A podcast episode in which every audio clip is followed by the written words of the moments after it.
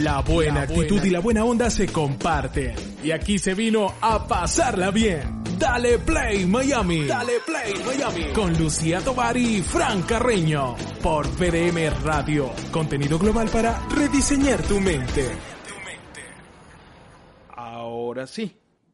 Ahora sí. Ahora sí. Ahora sí, estamos en Inmigración al Día con nuestra abogada Morela Salazar Dager, que, bueno, la tecnología nos permite conectarnos con ella mientras ella camina, eh, mientras ella maneja. eh, y, y bueno, More, tú tranquila, ve para adelante, igual, todo igual, déjate llevar y, Déjate- y todo va a salir bien. Todo va a salir perfectamente. Perfecto. Es que no me gusta llegar tarde, pero hoy me sorprendió el, el tráfico y, y bueno, prefiero hacerlo así que, que, que no aparecer. Claro, Sí, no, es- tranquila. Es, que a veces hay días en que está peor, o sea, yo no sé qué pasa, hay algunos días Sí. como que trancan todo y como aquí todo el tiempo están construyendo más vías y ampliando las que ya hay un puente nuevo, una cosa nueva, a veces uno se encuentra con eso, creo que por ese lado hay muchas reparaciones de vías y ampliaciones de vías y, y eso es lo que nos ha complicado un poquito. Pero no importa, aquí estamos, aquí estamos. Y, y, y hoy vamos a tener un tema que es súper complicado porque o, cuando uno no hace las cosas bien, cuando uno infringe la ley, cuando uno eh, no se asesora correctamente, eh, siempre, y es inmigrante, tiene unos riesgos altísimos de que le digan a uno, a ver, le pongan las esposas y lo manden de vuelta para su país, lo monten, qué vergüenza que te pongan unas esposas y te monten en un avión y te tienes que ir ya, que además tienen un proceso, ¿no? Te, montan las esposas y te meten en la cárcel o te pasan una cartica diciendo hasta tal día tienes tiempo para salir de aquí. Entonces, esas personas que, es- que deportan, hoy el tema es ese. Sí, yo creo, yo creo que ese es el primer paso, lo de la cartica y tienes hasta tal día y después si no cumples hasta tal día, entonces sí. Ahí pero- te van a buscar. Sí. Pero hoy, ese es el tema de hoy. ¿Cuáles son las principales razones por las que a una persona, un ciudadano que está en su proceso o que está en este país es deportado? Bueno, hay muchas razones por las cuales eh, cualquier proceso puede derivar en eso, pero, o sea, son cosas que no- deberían tomarlo de sorpresa a las personas, ¿no? Muchas veces cuando una persona está en un proceso que de pronto es denegado por las autoridades, eh, se supone que uno tiene un, un, periodo de gracia para recoger y salir del país. Mucha gente no le hace caso a esto o contrata otros abogados especializados en, procesos de, de- de remoción y deportación y abren, o sea, defienden el caso ante las cortes, ¿no? Este, estos procesos pueden ser muy longevos, eh, cuestan mucho dinero y como ustedes se imaginarán, hay quienes enteramente no tienen los medios para hacer esto y simplemente pues se hacen los locos. Hasta que un día viene la policía de inmigración, ICE, y los encuentra, los recoge, los esposan y los meten efectivamente en las cárceles de inmigración. Entonces ahí pues comienza todo un proceso mucho más complejo, ¿no? Eh, como yo les he dicho en infinitas oportunidades, esa no es mi área de práctica. Realmente no sé cuáles son los pasos específicos que hay que seguir, eh, pero sí sé que son procesos que pueden tomarse hasta 10 años y las personas siguen en este país. Wow. O sea, e- es bien complicado. Ahora, ahora Sí. bien, si, si hay tantas opciones, eh, More, o sea, si hay tantos recursos, si hay tantos lugares por donde meterse, ¿por qué sucede eso? ¿Hay, hay algo, se tranca el juego? O sea, ¿por qué la gente espera que eso suceda? Bueno, primero hay que tomar en cuenta, Frank, que eh, los inmigrantes en este país pueden llegar de miles de maneras. O sea, no es como la el inmigrante que tú estás acostumbrado de hablar con tus amigos, que han llegado por un avión, que han sido admitidos e inspeccionados en un aeropuerto, o sea, que entraron de manera legal. Recuerda que hay una cantidad enorme de inmigrantes que llegan por frontera, ni siquiera son inspeccionados, ¿entiendes? Entonces le tienen miedo a las autoridades porque imagínate, están viviendo, eh, eh, o sea, eh, muy bajo perfil. Y esos son la mayoría de los casos que terminan en, procesos de este tipo. Es, es, eh, es, una pena, es una pena, o sea, pero sí entiendo que es un proceso donde mm, eh, no te sale un documento, por ejemplo, si empezaste con el, con el proceso, no te sale el documento, lo fuiste dejando así, uy, se me venció, como muchas veces pasa con los impuestos o como pasa con la licencia, oye, tengo que ir, tengo que ir, tengo que ir, tengo que ir, y al final no, no terminamos yendo tengo que mandarlo, tengo que mandarlo, tengo que mandarlo y al final no termina y eso no es responsabilidad ni del abogado ni de nadie. Eh, es responsabilidad tuya, es tu responsabilidad. Exacto. Mira, por ejemplo, eh, yo tengo un caso de una persona, bueno, lo tuve que derivar, por supuesto, a otro abogado. Es una persona que llegó a este país, imagínate, hace 26 años, por frontera. Venía de Nicaragua, con un pasaporte con otro nombre. Wow. Ajá. Eh, llegó aquí, bueno, hizo su vida aquí, trabajó aquí toda su vida, se enamoró, se casó, tiene hijos. Bueno, calculen 26 años todo lo que puede suceder. Una vida. Una vida. Eh, y entonces, eh, luego su marido se hizo americano porque también era extranjero y por supuesto allí decidieron, bueno, tomar cartas en el asunto y legalizarse ella. Bueno, pero se han destapado tantas ollas en el camino, hubo que pedir un perdón primeramente para que la admitan porque ahora tiene un familiar que la puede reclamar. Y un familiar tiene que ser un esposo, no puede ser un hermano, no puede ser la mamá, ¿ok? Entonces, eh, el esposo la puede reclamar, el permiso está, el, el perdón, perdón, está, digamos, otorgado, pero entonces esta persona, para poder recibir un estatus legal, tiene, a juro, que salir del país, porque no hay oh. manera de cambiarle ese estatus, porque no tenía estatus, cambiarlo a otro. Bueno, esto ha sido un problema de, yo te digo, yo se lo derivé a este otro abogado hace tres años más o menos y todavía no tenemos ningún resultado. Porque, por supuesto, después de 26 años a ti te da pánico salir del país porque no vuelves a entrar. Por supuesto, y después que tienes, estás renunciando a tu vida y no sabes si vas a poder tener esa opción. Pero ahorita, ahorita hablaste de algo interesante para mí y es la figura del perdón que es ese, esa, esa aplicación que uno puede hacer después de haber cometido una falta. Exactamente. Después de haberte quedado años ilegales, ilegal aquí, tú tienes que pedir un perdón, un waiver al gobierno, ¿verdad? Y que te lo otorguen, pero para otorgarte ese perdón es porque hay una causa justificada y tienes a alguien además que te está pidiendo aquí. Oh. Como en el caso de ella, que es el esposo. Qué bueno, qué bueno, qué maravilla, qué maravilla. El, el eh, yéndonos ¿Tienes, alguna pregunta? Bueno, tengo el caso de, el hijo de un amigo nuestro que también estaba en su proceso, no sé qué tipo de visa tenía. En todo caso, él tenía problemas de alcohol y le metieron un DUI. Mm. Eh, e inmediatamente el DUI parece que fue, o sea, grado, o sea, altísimo de alcohol. Sí, creo, y, creo que además había reincidido, o sea, eh, no, era un buen chico. Entonces, claro, le quitaron su licencia eh, el DUI, para los que nos están escuchando, es un es cuando la gente maneja embriagada, maneja, con alcohol en su en sus bajo, venas. Bajo la influencia de sustancias tóxicas, puede ser alcohol o cualquier o medicamento o lo que fuera. Influencia influencia de sustancias tóxicas, gracias Mori. Y entonces, bueno, ¿qué hicieron? Obviamente lo metieron a la cárcel porque ese DUI daba para cárcel, entonces lo llevaron fue directamente a la cárcel de donde van los, em, los, los pendientes de deportación. No hubo manera, no hubo manera. Metieron abogado, metieron todo, no sé cuánto tiempo duraron en eso y al final lo deportaron. Sí, y, y, eh, acuérdense que en cualquier tipo de proceso, cuando uno está pidiendo un beneficio migratorio en este país, sea cual sea, siempre va a salir la pregunta si te han arrestado alguna vez. Porque entonces esos récords hay que sacarlos a la luz pública. O sea, para, para el gobierno, porque ellos tienen que saber qué tipo de arresto fue, por qué causó ese arresto, qué tipo de delito se cometió. Y, y, es muy delicado. Mira, por ejemplo, ahorita con el tema de los TPS venezolanos, eso es una de las cosas muy delicadas que siempre tenemos que tener en cuenta, porque un DUI lamentablemente es algo que suele suceder con más frecuencia de lo que uno cree. Mm. Hay que tener muchísimo, muchísimo cuidado con eso, porque eso puede hacer que te denieguen un caso.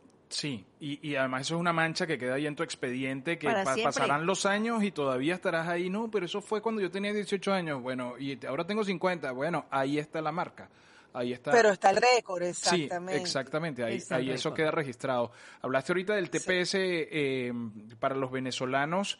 Eh, bueno, el, sábado estuvimos en una reunión y se acercó alguien y dijo, me estoy haciendo mi TPS con la doctora Morela Salazar Dager y además estoy ah, pidiendo una certificación laboral.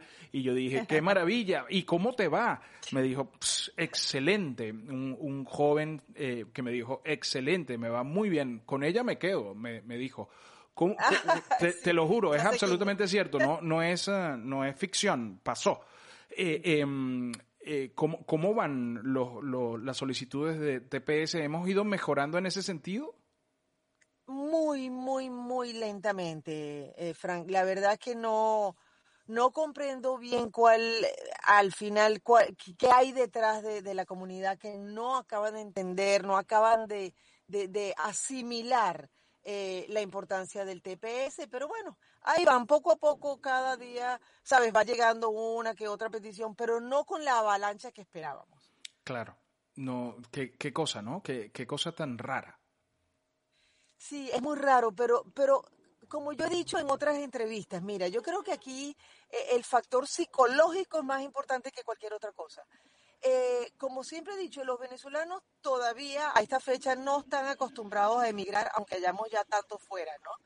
Este, y esta situación, ese, ese, ese eh, digamos, esa nomenclatura de estatus temporal, no lo ven como muy, muy serio, muy, muy, muy sólido, y, creo que eso es lo que no les gusta. Prefieren tener otro tipo de visa que les permita estar aquí, este, y que les permita más adelante, pues, convertirse, eh, convertirlo, cambiar estatus, o sea, cualquier cosa que les dé más, Claro, seguridad. Y, con esa información que hay, sorry, este, con esa información que hay de, de que eh, está mejorando, de la negociación en México, de tal, ¿no será un gen que hay por ahí que dice, en cualquier momento me devuelvo, no me voy a meter en esto porque en cualquier momento me devuelvo y me voy?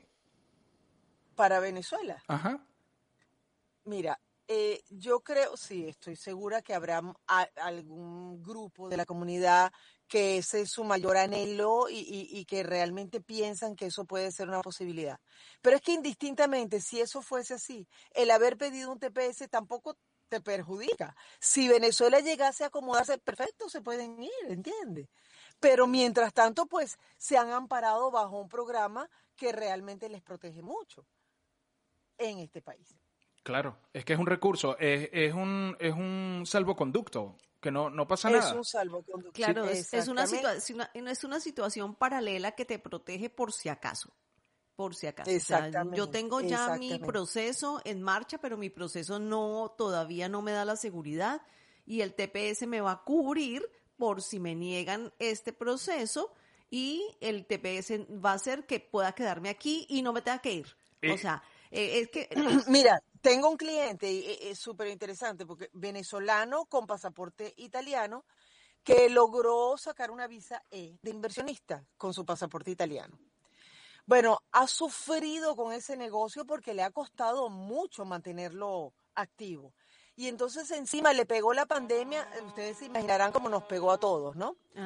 Este, y cuando yo le presenté la posibilidad del TPS, porque él venía para renovar la visa E, le dije, mira, yo siento que tu negocio realmente está un poco débil para pedir una renovación, podríamos eh, fortalecerlo y tal, y hacer esto y esto y esto. Pero contempla la posibilidad del TPS, porque tiene, bueno, ese señor lloró lloró en mi oficina y me dijo, no, no, no, no, no, definitivamente eso es lo que quiero hacer porque no puedo más con el negocio. Me, lo poco que me voy ganando lo estoy perdiendo para mantener el negocio abierto. Entonces, por eso es que digo que es importante ver las ventajas que te puede traer esto. Claro. Y a la final, señores, esto lo van a renovar y lo van a renovar de nuevo. Y en el caso de que no lo renueven, es definitivamente porque Venezuela está perfecta. Cosa que, vamos a estar claros, no creo que suceda en anytime soon, como dicen los gringos. Sí, Sí, lo- que pasa es que yo veo, por ejemplo, en las redes sociales donde, a ver, sabes que Venezuela es de, es de picos, ¿no? Eh, de- Ah, leí sí. alguna vez que Venezuela era como bipolar.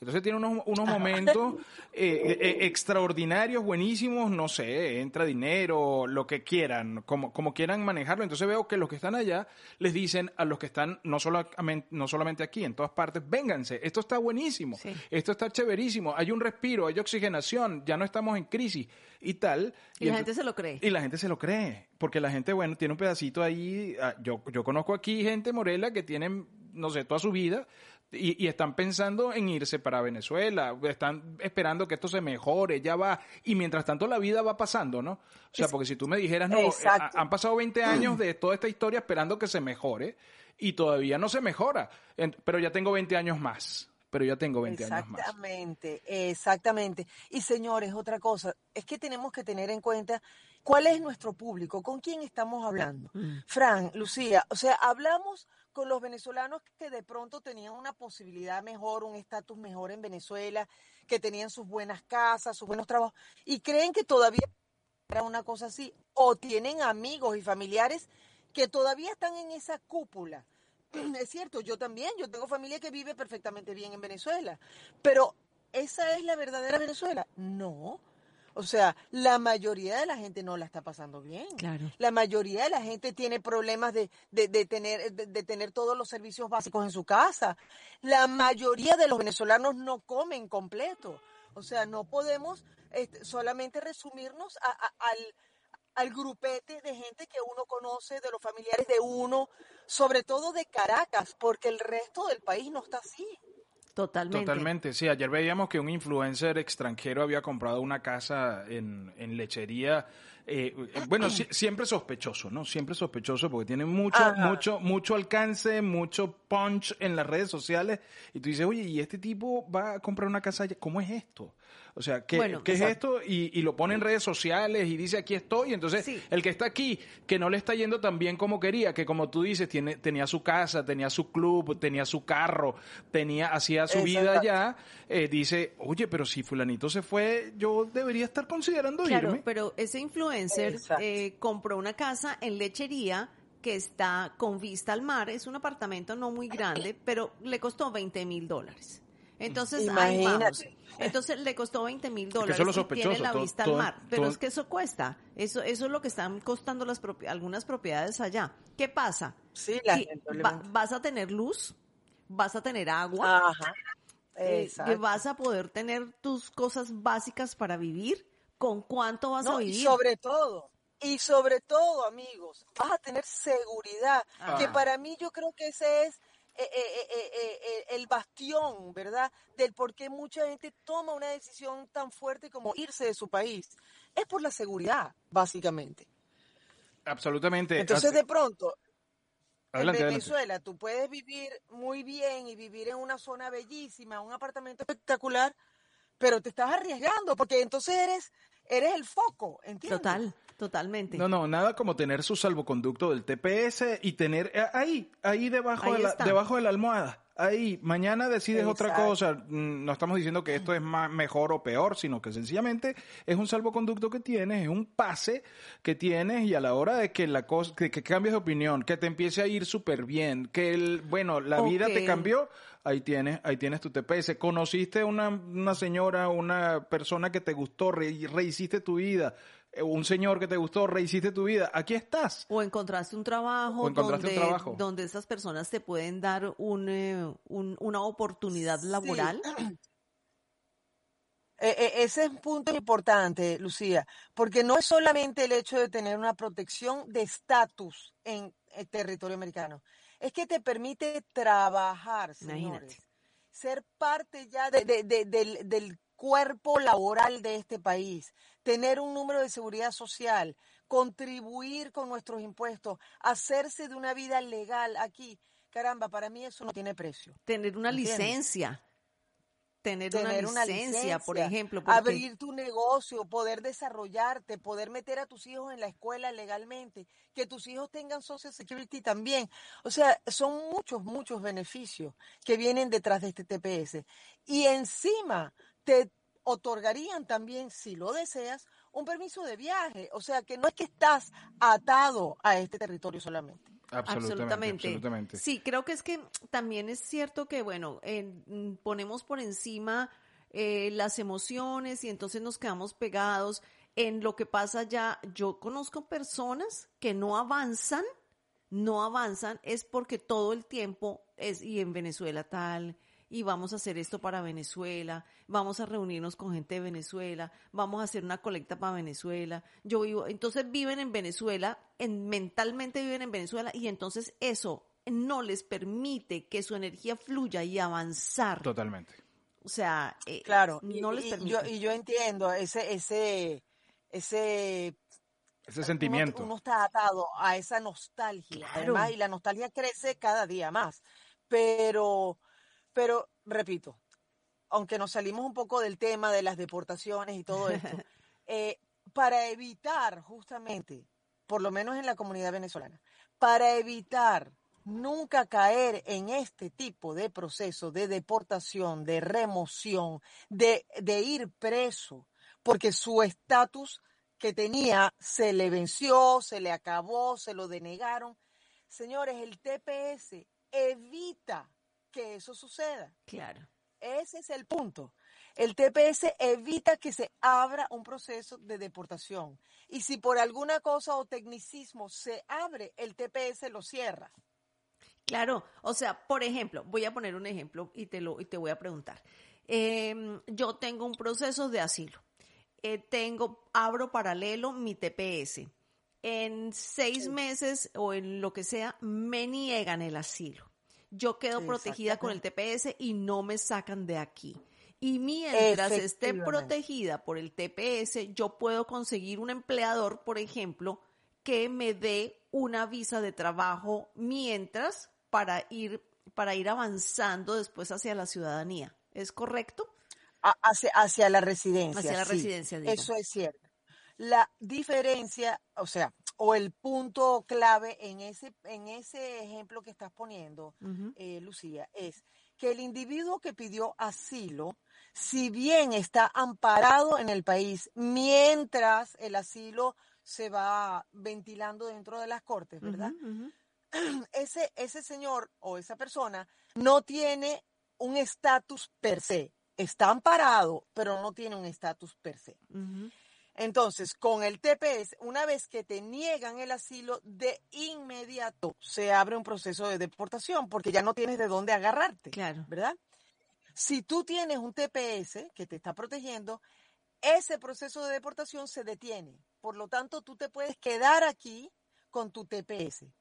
Y efectivamente puedes conseguir un empleador que a lo mejor puede hacer, servirte de sponsor, de patrocinante, para sacarte una certificación laboral, por ejemplo, Claro. y, y lograr una residencia permanente. El detalle de ese tipo de proceso es que esa persona, como previamente no tenía un estatus, no le podemos cambiar su estatus a residente dentro del territorio americano. Tendría que salir a buscarlo en Oh. un consulado.